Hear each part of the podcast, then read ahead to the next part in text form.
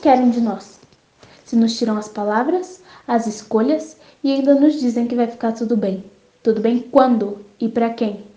O que resta para cá são as consequências dos inconsequentes que legitimam o sistema algoz, que prega patriotismo, bate continência para a bandeira americana e esquece de nós. A gente entende bem do que se trata a nossa atualidade. A estratégia é um plano genocida que a pouco está se tornando realidade. O que nos mata não é a ignorância, mas a falta de acesso ao saber, já que até hoje nos foram negados os direitos de ler, de escrever e de ser. O tempo inteiro temos que mostrar de onde viemos e ressignificar nossa raiz, para fazer eles entenderem que pouco já nos faz feliz e a fita é que isso tudo é pouco para nós, já fizeram a gente se acostumar. Já entendi que o sistema só ri quando vê a favela sangrar. A gente está vivo até hoje e não é por sorte, é que por aqui nós já nasce com a bola no pé e aprende a driblar a morte.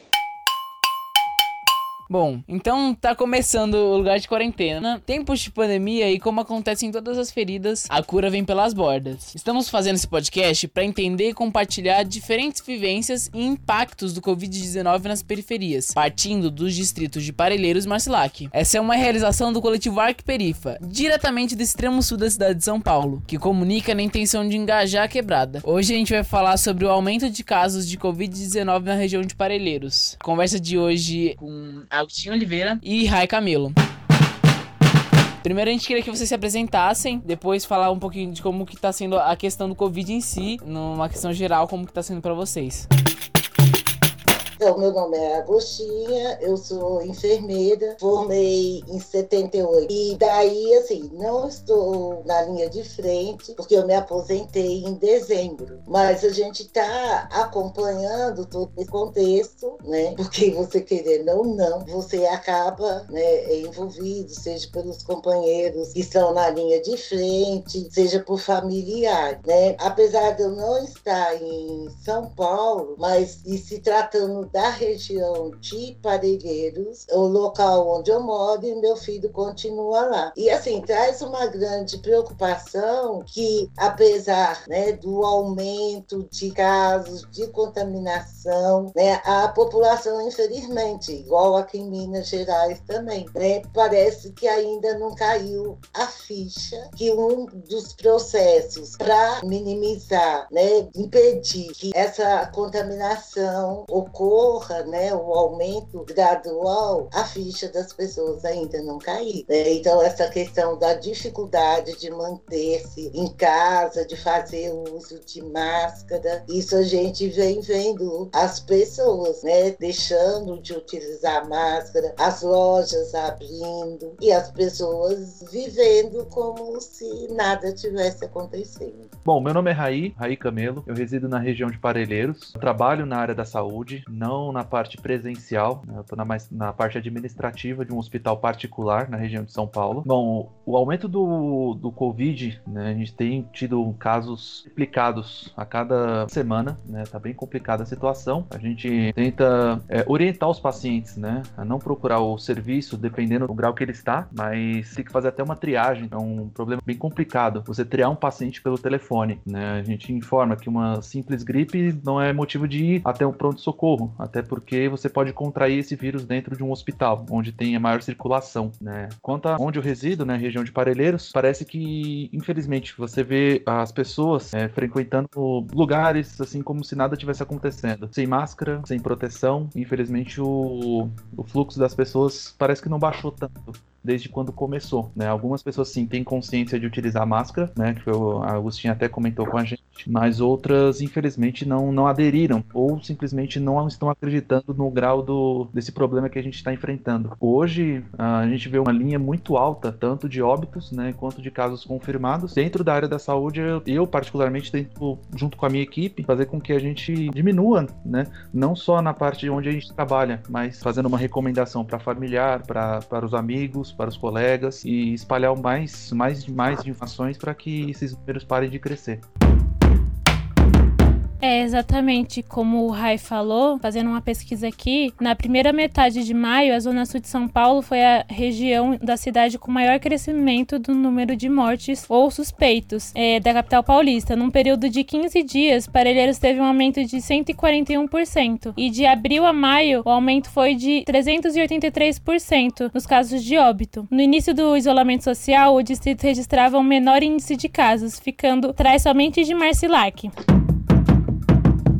É, e assim, teve inclusive óbito lá no Colônia, não é? De uma agente de saúde. E outro dia também estava vendo um artigo da contaminação chegando nas aldeias indígenas. Então, isso assim, vai deixando crescente mesmo, né? De, de preocupações. Tive a informação do pai, tinha um amigo que, que morreu pelo Covid lá na região de Grajaú. Então, a gente vê que realmente, assim, não é um faz de conta, né, é exploração da mídia. São situações reais que a gente está vendo, né, desse crescente. E qual o dia que a gente, mesmo que você não acompanhe a mídia, mas na hora que você entra nas redes sociais, que você não tem uma pessoa, que você tem uma ligação que tá, né, que partiu, seja profissional de saúde, ou seja, né, outros cidadãos que estão morrendo pela, né, pela a questão da contaminação com o Covid.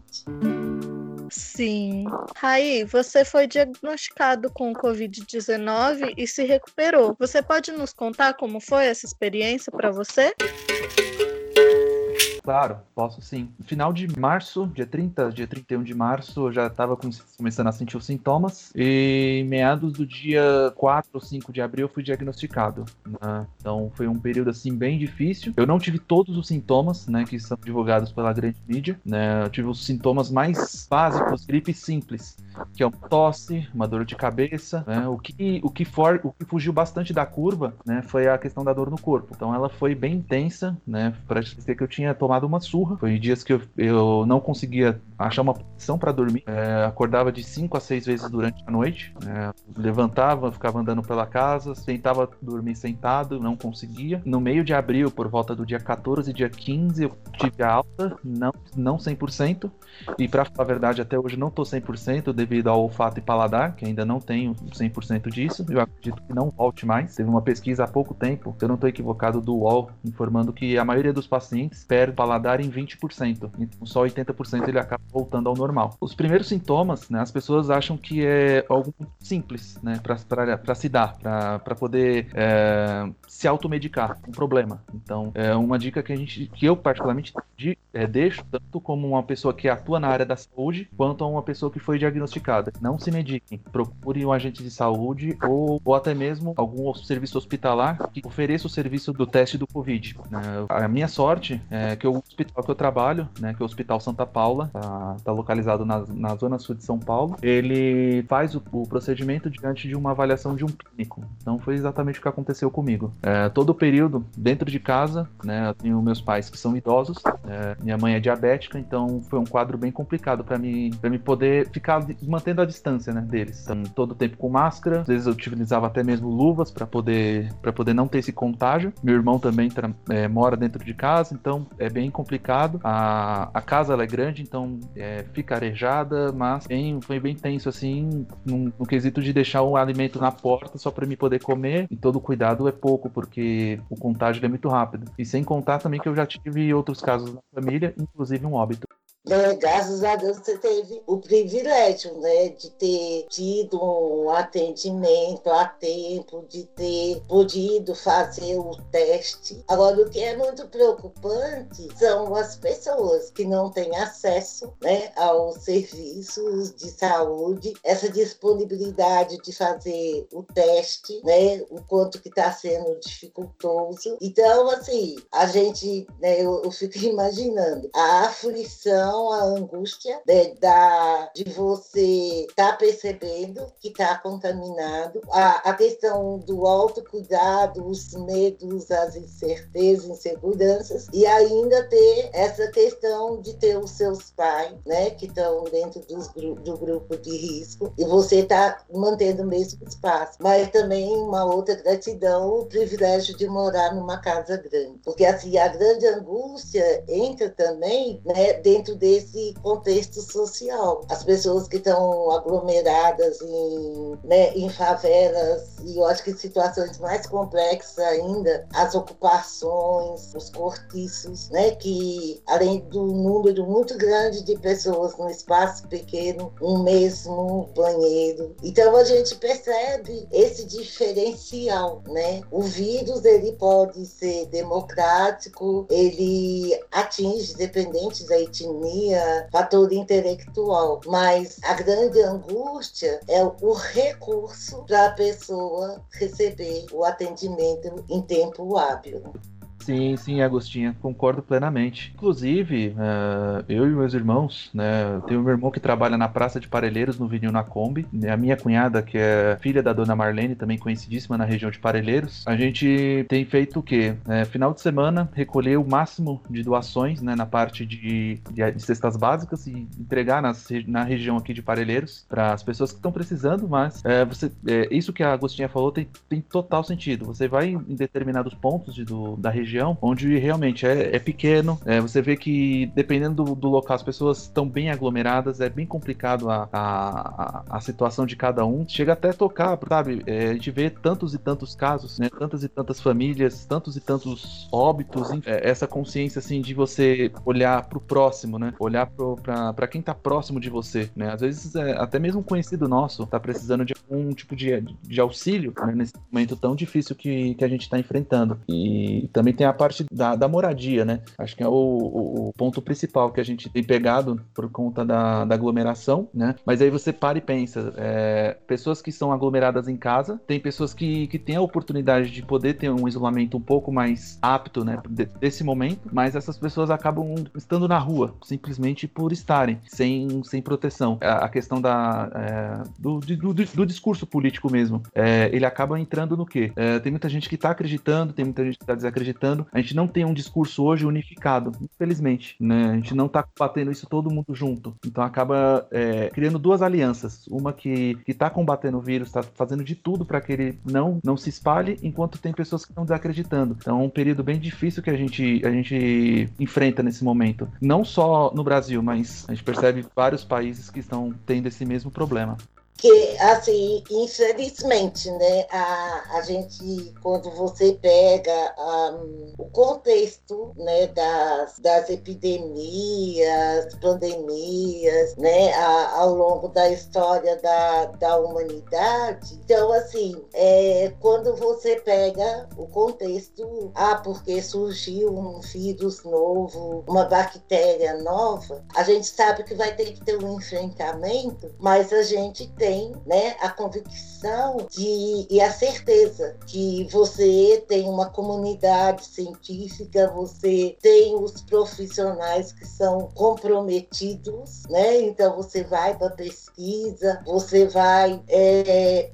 ter é, essa possibilidade de encontrar um tratamento, encontrar uma prevenção, né? Que quando você pega as vacinas, né? A exemplo da varíola. Então, assim, quantas pessoas morreram e ficaram sequeladas pela varíola e hoje é uma doença que ela foi, né? Ela não existe mais, né? E mas infelizmente a gente acaba tendo essas intervenções, né? Do, do poder que acaba criando, né? As situações de preconceito, igual quando teve, né? A, o surgimento do HIV Então, primeiro pesou os valores morais. Então, assim, só vai ser acometido se você for gay, se você fizer uso né, de, de droga injetável e tem vida promíscua, né? Então, assim, mesmo tendo todo esse enfrentamento, né, desse contexto moral, aí você conseguiu fazer as pesquisas. Hoje você tem o coquetel, né? Ele não cura, mas ele reduz, né, a, a quantidade do vírus e você não tem, é, não é do mesmos moldes de que quando teve o surgimento com tantas mortes. Mas assim, a gente pega aí a questão do coronavírus, que daí você tem toda uma comunidade científica, né, do Brasil, do mundo, mas infelizmente são pessoas que estão sendo desrespeitadas, desacreditadas e até mesmo banalizadas, porque a partir do momento que eu não sigo as orientações dos especialistas, dos pesquisadores, dos estudiosos, então assim eu começo a criar essa situação, como diz o Raí, nessa situação de dividir, porque são lideranças, então assim eu vou acreditar em quem? E aí a gente está vendo o resultado tá dando. Ao invés de ter uma unidade para preservação da vida, a gente está tendo uma disputa de poder, uma disputa de ego. E as vidas estão indo embora.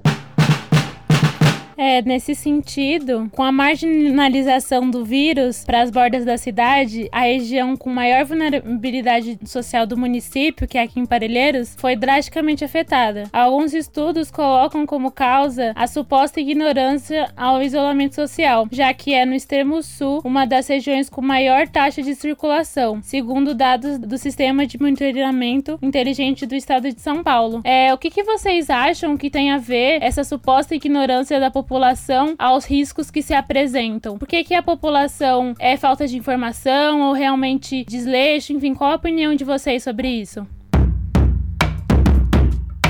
Vejo da seguinte maneira: existem vários contextos. A questão da influência né, do, do próprio poder público. Quando você pega o presidente da República, que traz esse contexto de ser a gripezinha, não utiliza máscara, está no meio de aglomerações, isso daí já traz uma grande influência. Agora, tem que ver também a questão: essas pessoas que estão locomovendo é no, na busca da garantia de seus trabalhos de trazer o sustento para dentro de casa. Então, assim, né, não dá para a gente pegar um, um aspecto isolar, né? E, assim, a dificuldade mesmo que as pessoas têm de aceitar orientações, né? Tanto que você vê que vacina, né, que depois que teve a conquista do SUS, você tem a vacina, as vacinas, você vê que a, a taxa de cobertura vacinal para as doenças já existentes elas estão muito abaixo do que é preconizado. Inclusive, né, agora que teve a campanha de vacinação né, contra a influenza. E está abaixo. Então, assim, é, é uma somatória de fatores. Você vai pegar desde a questão né, de, de se locomover pela, pela questão da necessidade de sobrevivência, por essa influência, que um outro aspecto também, que às vezes a gente percebe é a questão da religião. Então, assim, eu já tive a oportunidade de ouvir de uma pessoa, você indagar, é, dela não estar fazendo uso de máscara, aí falar assim, Deus protege. Então, assim, são muitos fatores, né? E a própria visão individualista, né? Então, assim, não morreu nenhum parente meu, não morreu nenhum amigo, então isso daí é balera, né? Ah, então eu vejo que assim, são vários contextos que, que vão estar tá levando agora. Eu vejo que torna-se fundamental, assim como o Rai disse, né? Que, que busca estar tá passando as informações, as orientações. Então eu vejo assim, a gente assumir esse papel do autocuidado e do cuidar do outro. Então, assim, a gente tem o conhecimento, tem a clareza que seja o trabalho de formiguinha, né? Igual essa iniciativa que vocês estão tendo. Então, sabe, a gente ir, né, chovendo molhado e batendo na mesma tecla e fazendo o papel da gente. Encontrou com a pessoa, tá sem máscara, e aí? Né? Você tá sem máscara, ó, você quer uma de presente, sabe? E tentando fazer o convencimento. Ótimo. É, a Agostinha acho que esclareceu tudo né, nesse, nesse período que a gente encontra.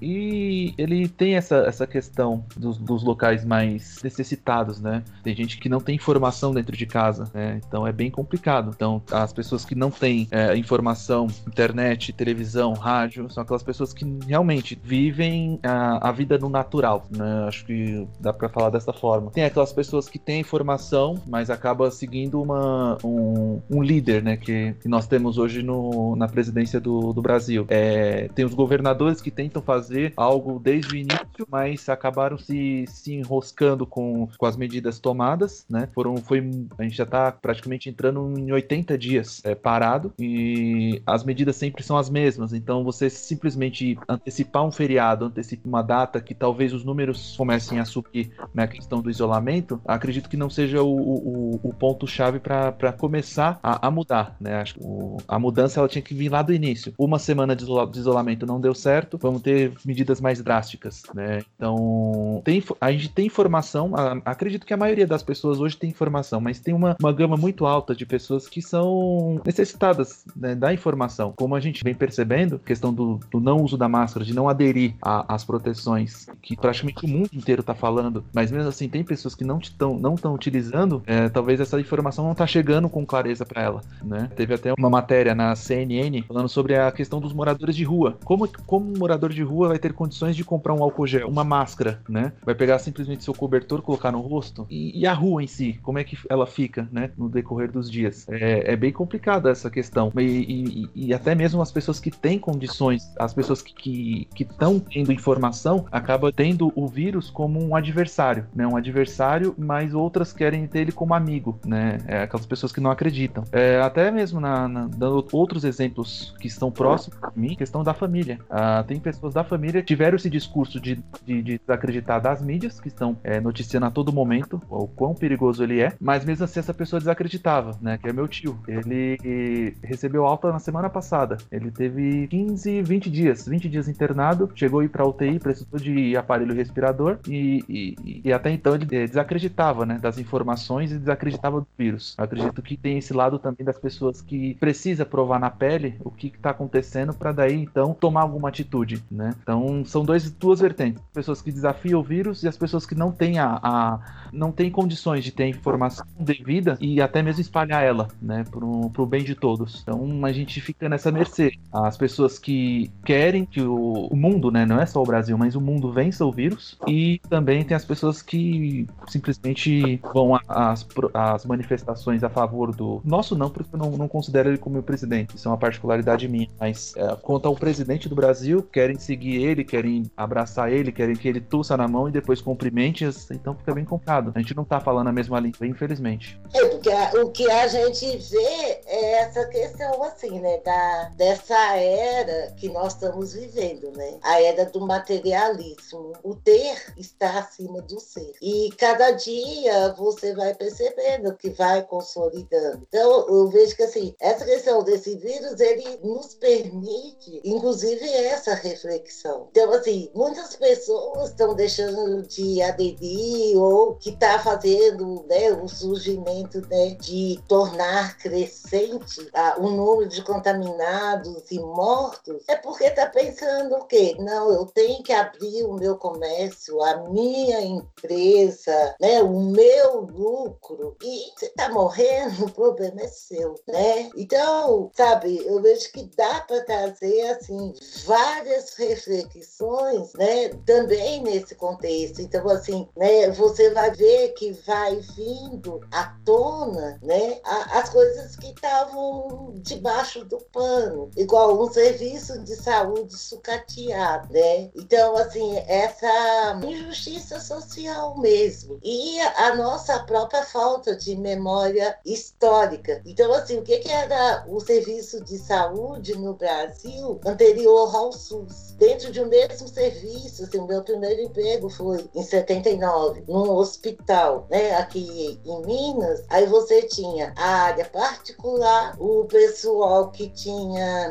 que trabalhava, né, então seria, tinha o INSS, O IPTEC. Aí tinha a ala do Fundo Rural e tinha os indigentes. A área dos indigentes eram considerados todos aqueles que não tinham uma carteira assinada e não tinha grana para pagar o particular, né? E você vê, o surgimento do SUS, ele vem de uma organização de movimento popular, né, na Zona Leste, que era o Movimento de Saúde da Zona Leste, por conta da epidemia de sarampo, que a vacina não era para todos. Então, assim, as pessoas, elas não estão conseguindo compreender que é, não é o Covid que veio sucatear o serviço de saúde. O serviço de saúde já estava precarizado, né, dentro de uma perspectiva de ser privatizado. Então, assim, é só a gente parar e olhar quantas pessoas que, que você conhece na sua própria família ou vizinhança que está um ano aguardando para ser chamado para passar no especialista. Então, as pessoas não conseguem ter essa compreensão. Então, já existia um serviço de saúde que não dava conta de atender as nossas necessidades e agora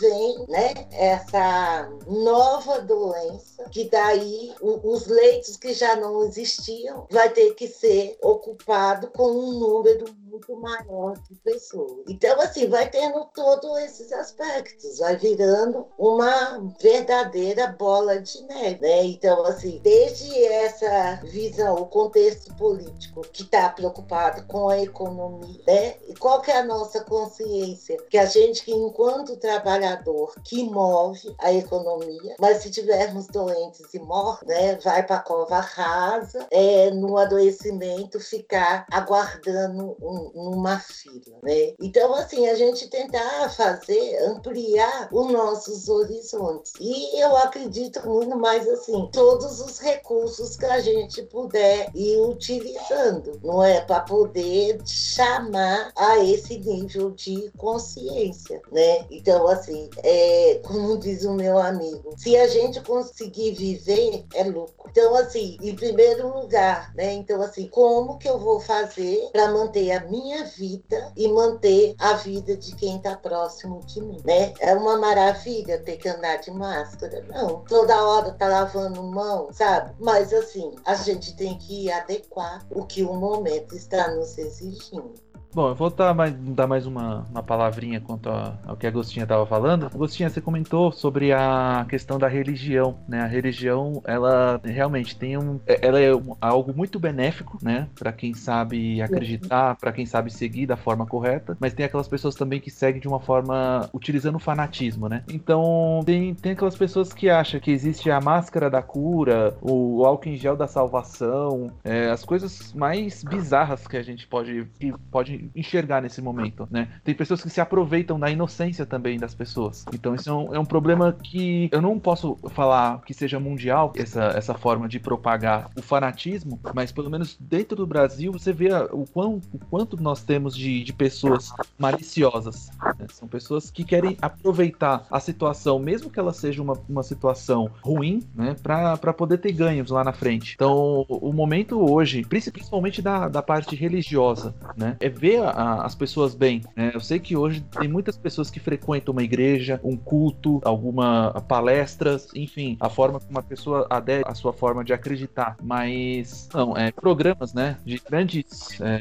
redes de televisão, de grandes emissoras, né, é, fazendo com que as pessoas doem nesse momento que é tão difícil. Se as pessoas que às vezes têm um comércio não tá lucrando, não tá tendo aquele giro, né, tá praticamente à beira do fechamento, como é que ela pode dar para Deus Deus e ela receber lá na frente. Então, é, é um momento assim que as pessoas não têm, infelizmente, né? Que é, tem as pessoas que seguem é, uma doutrina que é para ajudar o próximo, mas infelizmente tem aquelas pessoas também que acabam se aproveitando da situação. Então, é, é, é, é praticamente a gente fala de uma dessa bola de neve, né, Agostinha, que você comentou. Então, de um lado a gente tenta ajudar, só que a, a propagação, as pessoas que têm mais contato, às vezes até alguma pessoa que é influenciadora na internet, uma influenciadora na, na parte de religião, né, na, na, parte de, de, de acreditar em Deus, né? Independente da forma como ela siga. Mas tá ali para atrapalhar esse momento. E esse momento não é o que a gente quer agora. A gente quer pessoas que agreguem na, na tanto na distribuição da informação correta, quanto na questão de ajudar o próximo. Né? Infelizmente, as pessoas. É, tem pessoas né, que, se aproveitam desse momento que é tão prejudicial a, a, a, a nós como seres humanos. Né? Então a gente prioriza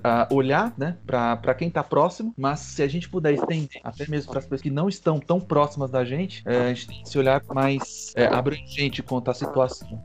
Eu concordo plenamente com você, sabe? Eu vejo que assim, eu acredito, né, na o ser humano como sendo um ser tridimensional, né? Um ser, né, biológico, mental, emocional, né, e espiritual. Agora, infelizmente, você pega os oportunismos em todos os contextos. Então, assim, de a pegar a fragilidade humana para poder ter lucro em cima disso. Então você vê que né, a, a, as próprias empresas que compram equipamentos hospitalares, né, políticos, então assim, é como a gente cuidar né, para poder manter a, a convicção da fé e do amor que isso nos impulsiona, né? E que, outra coisa que também eu falo o tempo inteiro, a gente manter a sanidade, né? Então, assim, você tem esse momento de que é um novo, que de uma certa maneira também a gente já vinha sendo alertado, né? Você trazendo tá numa visão mais holística, seja por religiões, por filosofia, né? Por bruxos, músicos, né? Então, quando, né? Igual o Raul Seixas, né? No dia que a Terra parou, mano,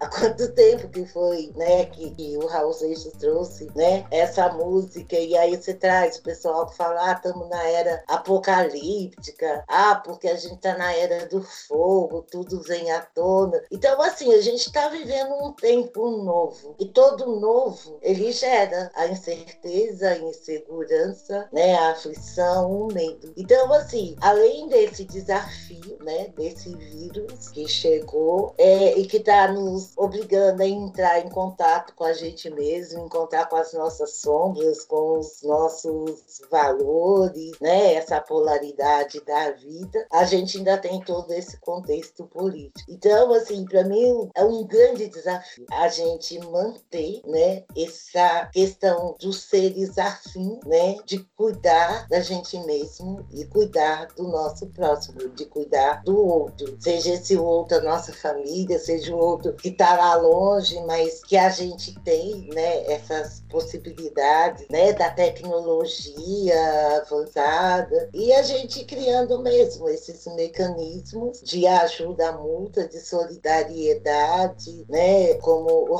desse, né, de se lá da dona Marlene, nossa, sou apaixonada pela comidinha dela no comercial, né? mas assim, essa questão da solidariedade, né, de estar tá podendo, nós que estamos tendo o privilégio de ter o pão de cada dia pensar e poder né, consolidar essa contribuição com a, as pessoas que não têm esse mesmo acesso, né? Tal qual tem, né, graças a Deus, assim, é, vários grupos que estão organizando nesse cuidado com as pessoas que vivem em situação de rua, né? Na distribuição de máscara, de água, álcool gel, até criação mesmo de pia, sabe? Utilizando, fizeram adaptação de galão em carrinho de supermercado. Então a gente vê, né, enquanto você tem esse lado daqueles que só pensam né, no, no CR cifrão, nesse sistema perverso capitalista, o lucro, a gente tem toda essa movimentação que são as pessoas que se organizam, né, que tem é, esse lado né, de pensar o ser humano inserido dentro do universo. Então,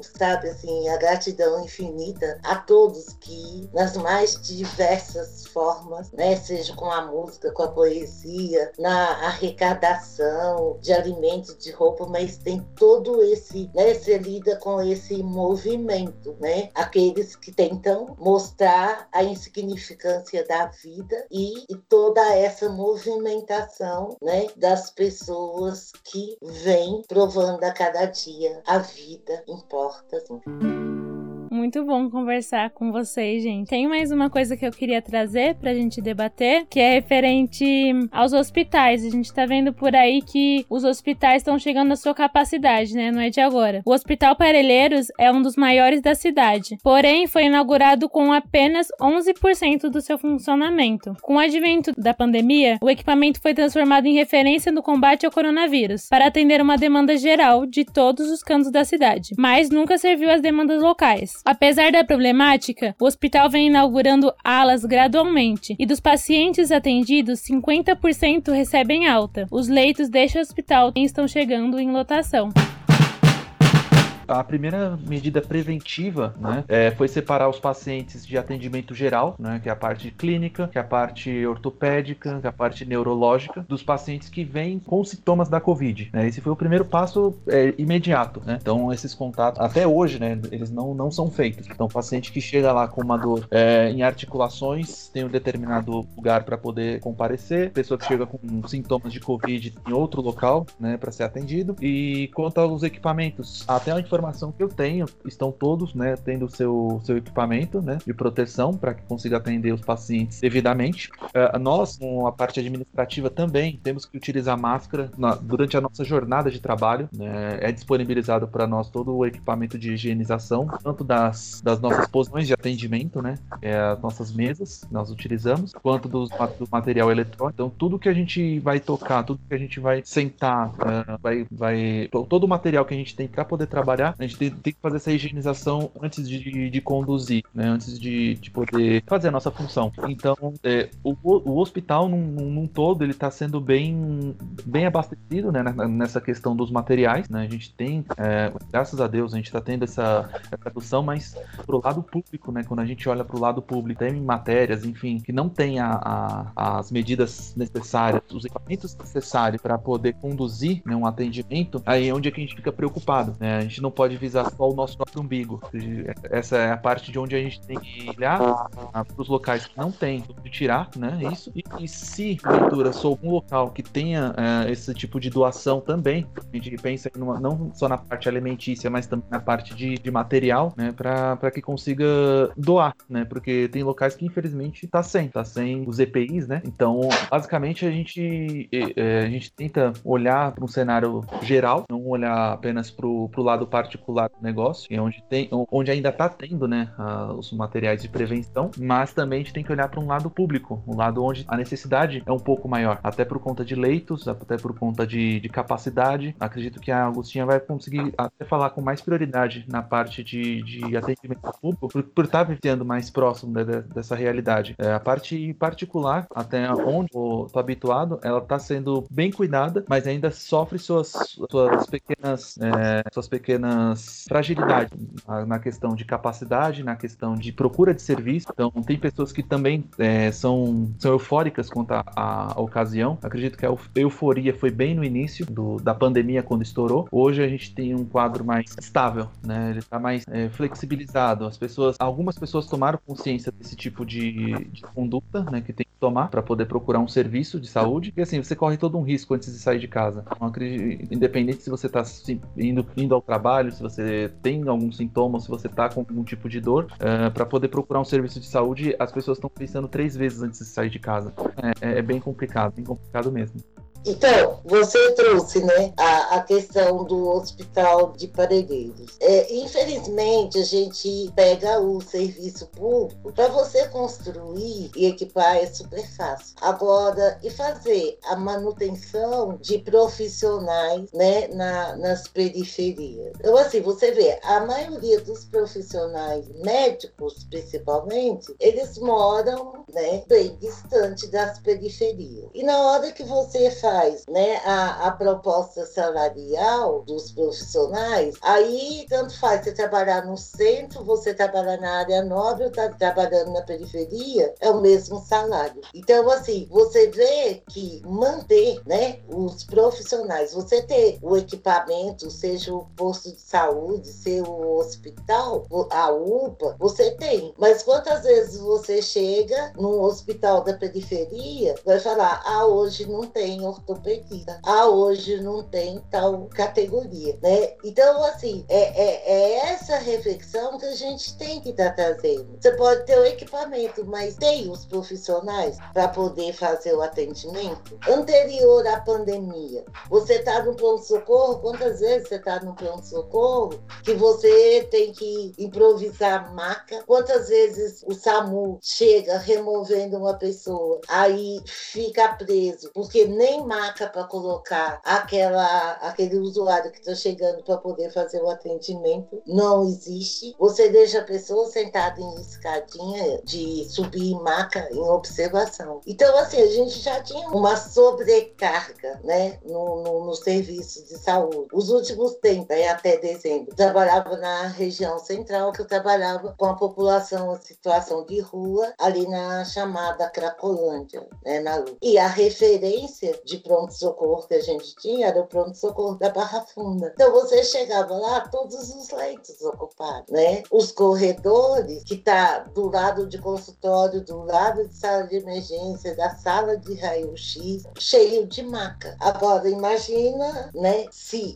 fora a pandemia, você já tinha esse caos no, no, no, nos hospitais, né? E agora com a pandemia, como que fica? Então, assim, é, você colocou, né, em relação à unidade de saúde do, do Colônia. É, eu tive a informação, foi até assim por rede social, né, do falecimento de uma agente de saúde. Agora eu não tenho assim maiores detalhes de como que está funcionando, como que está sendo, né, a nível de fornecimento de equipamento de proteção individual, né, para os colaboradores, porque é uma questão que a gente coloca assim, o trabalhador que está, seja na UPA, seja nas unidades de saúde, ele está mais vulnerável do que quem está num serviço específico. Porque daí você sabe, tá aqui quem chegou né, com a Covid, que precisa de tal procedimento, eu tenho que agir dessa e dessa maneira. Agora, quantas vezes você está numa unidade básica, como que será que está sendo o cuidado, a orientação, o preparo dos colaboradores, né? Porque daí chega, por exemplo, uma pessoa que ela pode estar assintomática. E aí, eu estou exposta a risco, né? E um outro contexto também que a gente indaga bastante, né, para os trabalhadores, né, os colaboradores da saúde, independente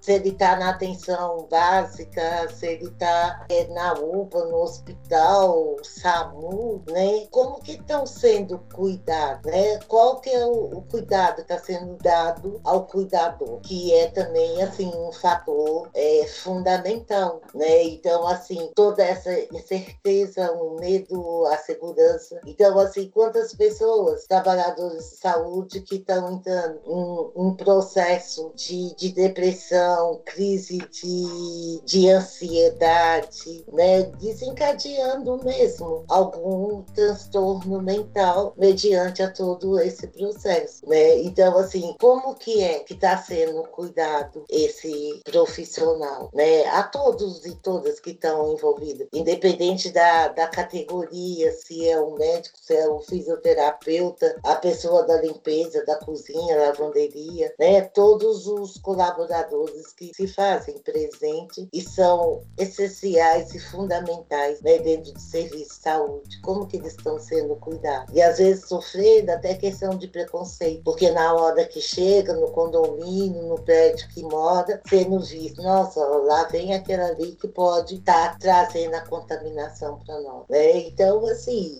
é um momento realmente extremamente desafiador. Então, gente, foi muito bom o papo, a gente teve a oportunidade de analisar uma questão histórica, desde de outras doenças que a dona Agostinha trouxe. Conseguiu ver questões de outros espaços, não só aparelheiros. Conseguimos ver que a situação tá precarizada para todo lado, a falta de acesso à informação é muito grande em muitos aspectos. Também a gente teve o panorama de como que estão as coisas nos hospitais sem ser daqui, como que essa questão tá sendo para as pessoas no colônia, em muitos lugares lugares. A gente teve um, um aspecto geral sobre o Covid, vendo também é, sobre a solidariedade nas periferias, que tá sendo muito grande. A gente consegue ver que também as pessoas estão. Tem pessoas que aqui em Parelheiros que não têm acesso à internet nem informação e estão passando fome, mas isso também não é aqui, isso é em muitos lugares. Eu agradeço muito a fala de vocês, eu acho que foi muito importante esse podcast. É, e gente, eu queria saber se uma consideração final a falar, é, algum comentário. Ah, eu gostaria de falar assim, nesse sentido, assim, de ser fundamental a gente olhar pra gente mesmo, que às vezes é um pouco assustador, né? Mas a gente não tem como correr da gente mesmo, mas assim, a importância de entrar em contato com as nossas sombras e ver que ressignificado eu posso dar a essas sombras e reconhecer e valorizar, né, as potencialidades. Eu vejo que isso assim é muito importante e nos ajuda a ficar dentro de casa, né, não querendo fugir da gente mesmo. E buscar esse autocuidado e o cuidado com o outro, né? E manter essa convicção da fé, né? Não estou falando de religião, mas aquilo que, que te impulsiona e o amor acima de tudo. Então, assim, né, a gente pegando esses elementos, né, e buscar o equilíbrio para a gente não cair nessas armadilhas dessa tentativa de paranoia coletiva, né, de deixar nos consumir pelo ódio, pela intolerância, pela indignação. Então a gente manter firme na, na nossa convicção de que vale a pena viver, de que vale a pena contribuir para a vida do outro. Tá? E gratidão, e que, sabe, iniciativas igual vocês estão tendo, né, em outras quebradas, né, a, a questão seja das lives, lives, da poesia, todos os recursos que permite a gente encontrar o belo no caos. Isso que vai nos impulsionar, né? E saber que tem um garoto lá na, no Gajaú, no Paredeiro, no Marcelar, mas que tem a mesma capacidade de sonhar e tem a crença que vale a pena viver. E gratidão. Ah, eu só tenho a agradecer, né, primeiramente a Arquiperifa pela, pelo convite. Acho que foi bem, bem produtivo que a gente comentou, trouxe bastante, acho que algumas informações. A gente sabe que o quanto é amplo, né, falar sobre esse período que a gente está vivendo, mas trazer uh, a, a Agostinha, eu achei ela sensacional. É, é, muito, muito conhecimento, muita riqueza quanto ao que a gente está vivendo. Acho que a Agostinha recebe, é, ela resumiu muito bem, né, é que as pessoas parem com a questão de de divisão entre, entre brasileiros, né? É, hoje é, é, pensar num coletivo, pensar num só, é, tentar fazer com que a gente saia dessa situação o mais rápido possível. A gente vê, a gente comentou aqui comércio sendo fechado, pessoas é, que dependem de serviço que não é essencial nesse momento, que acaba sendo um funcionário que aquele local está fechado. Às vezes a pessoa trabalha é, arduamente durante a semana, 10 horas por dia, 12 horas por dia, enfim. É, a gente tem que pensar nessas pessoas, poxa, elas precisam é, trabalhar, elas precisam levar o alimento para casa, né? A gente tenta de todas as formas é, ajudar nesse momento, mas a população é gigante. Cobrar, acho que, acho que cobrar sim, de, de pessoas que têm até mais condições, né, para ajudar a quem necessita. Né? Nesse momento a gente precisa ter esse amor, né? O amor, olhar pelo próximo, acreditar, ter a fé, né? Como a Agostinha comentou, é, pensar no coletivo, ter a, a sua fé, é, que amanhã vai ser diferente, que no próximo mês a gente está é, livres desse, dessa quarentena. A gente vê, né, como na parte de comércio sendo é, praticamente devastado, né? As pessoas se fecham pelo fato de então um recado geral. Eu, como já tive coronavírus, é, é uma doença insuportável, ela é muito chata. É, infelizmente a gente está tendo muitas perdas, né? É, familiares, amigos, é, pessoas conhecidas, pessoas que a gente está apresentadas frente a uma televisão e a gente só a gente só deseja que isso acabe. Acabe logo porque é, é doloroso. A gente não. A gente tem que lá mais de, de mil mortos, mais de dois. Há, dois dias, há três dias, é, é, é isso é catastrófico. É, as pessoas têm que olhar num, num todo. acho que olhar para si mesmo nesse momento não é o vale. Tem que parar, é, refletir, ver o, o que está acontecendo, colocar as posições políticas em terceiro ou quarto plano. Acho que isso não é um momento de debater política, é um momento de, de solidariedade. E, e, e quanto ao serviço serviços a gente tenta prezar pelo mais pelo mais paciente, né? A gente tem que olhar para o paciente e, e, e se colocar no lugar dele. Acho que essa é, é, o que a gente sempre prega. Eu venho da área da saúde há mais de oito anos, então acredito que eu estou num período muito curto ainda. Eu não sei tudo que, que, que existe na área da saúde. Tô tendo, é um aprendizado a cada dia, né? Você olhar para o paciente, se colocar no lugar dele e, e, ver que tudo pode ser diferente, tudo pode ser melhor. Então, as pessoas que estão nos ouvindo, muito obrigado é, por nos ouvir e que esse bate-papo tenha sido rico, né? Ou que tenha sido pelo menos tocado, né? Ele tenha pelo menos tocado em cada pessoa para que a gente consiga ver aí ângulos diferentes do, da nossa situação atual.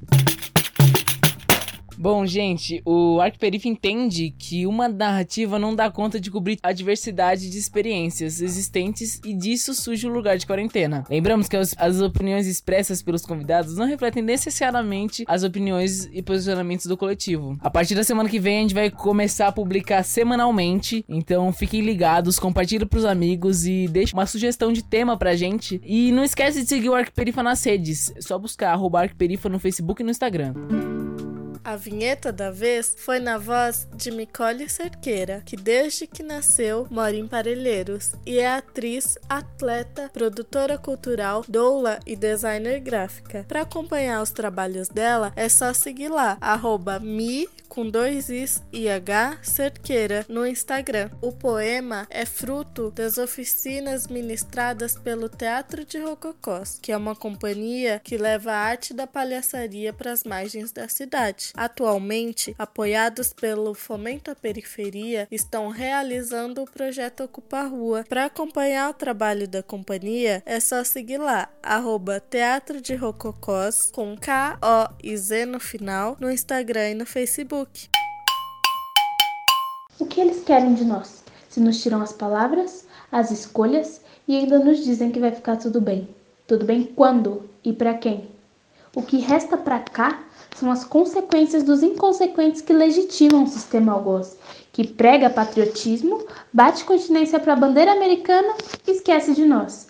A gente entende bem do que se trata a nossa atualidade. A estratégia é um plano genocida que a pouco está se tornando realidade. O que nos mata não é a ignorância, mas a falta de acesso ao saber, já que até hoje nos foram negados os direitos de ler, de escrever e de ser. O tempo inteiro temos que mostrar de onde viemos e ressignificar nossa raiz, para fazer eles entenderem que pouco já nos faz feliz. E a fita é que isso tudo é pouco para nós, já fizeram a gente se acostumar. Já entendi que o sistema só ri quando vê a favela sangrar. A gente está vivo até hoje e não é por sorte, é que por aqui nós já nasce com a bola no pé e aprende a driblar a morte. Fica ligado e até mais.